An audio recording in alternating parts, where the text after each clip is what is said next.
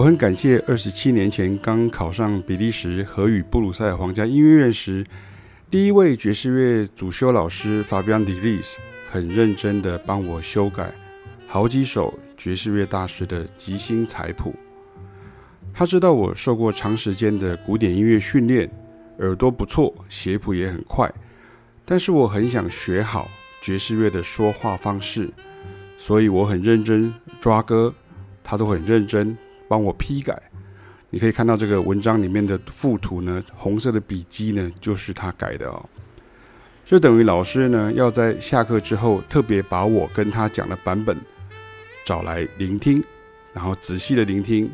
再用他的爵士乐的实战经验告诉我，耳朵虽然很好，但是依然会误会爵士乐手的语汇表达方式，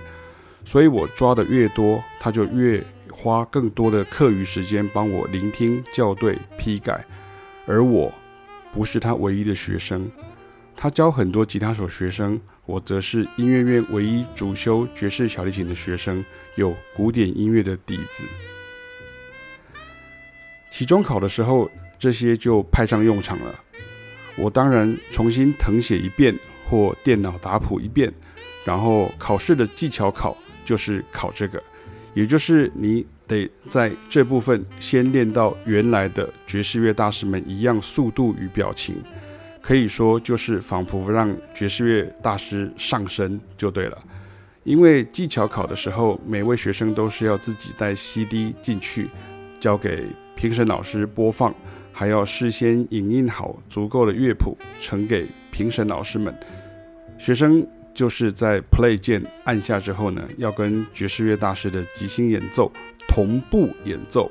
然后让评审老师们给评语。当然也会有像爵士乐歌手啊、大师们、歌唱家们他们的即兴演唱，然后我也要来同步的，呃，跟他们一起演奏。哈，像我有抓过像 Billie Holiday 或者像是 Ella Fitzgerald 的即兴，或者像 Al Jarreau 的即兴，我也有做过哈。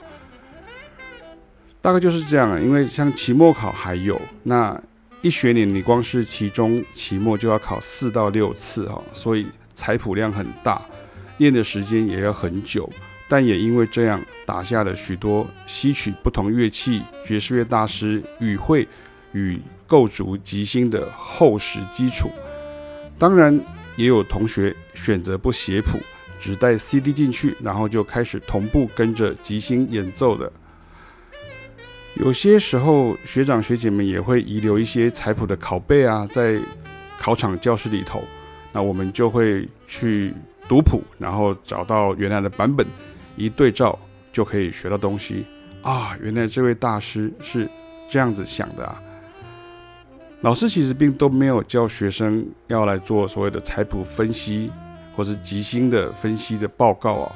像我自己在官网上所做的呢，都是给自己跟早期的学生的哈，其实就是最重要的要求，还是要能够练起来并仿效呼吸跟同步，这样子就可以学会爵士乐大师们的运气长短，跟他们发展即兴的脚步，我觉得非常重要。所以哦，彩谱还是自己踩并学会自己应用哦，然后效果会最好。所以其实你看到网页上面很多的彩谱分析，你可能看到那些分析，你就觉得好像非常的呃技术性哈，门槛很高，那你就会望之却步。可是其实我常讲说，爵士乐即兴其实并不难，你学会即兴并不难。可是在这个解释跟这个教会的这个过程当中呢，它会非常的漫长，因为我必须要说明它是怎么样的一个概念。就好像我常常讲说，这就好像是呃一个。两个武林高手在对打，然后其实这一切都发生在电光石火之间。可是，呃，武侠小说的作者他就会把它写得非常的啊，让你去想象。那有时候我们在即兴的时候，我们必须要把它分析成哦，这个是一个遇到什么样和弦的这样的一个声响的一个反应，或是怎么样的一个动机的运用等等。所以这是非常非常重要的事情哦。所以这也是跟大家来建议，就是学习。爵士乐或黑乐、拉丁乐时，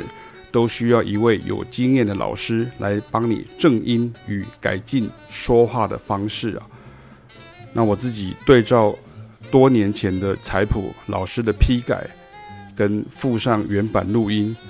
在这几件事情上面，我学到非常的多，而且像当年都要买原版 CD 哦，并不像现在这么方便有串流，或者是像是 YouTube 的免费的这个音乐可以听，所以自然而然我们听音乐就会变得非常的细。我相信这是影响音乐质感的一个很重要的因素。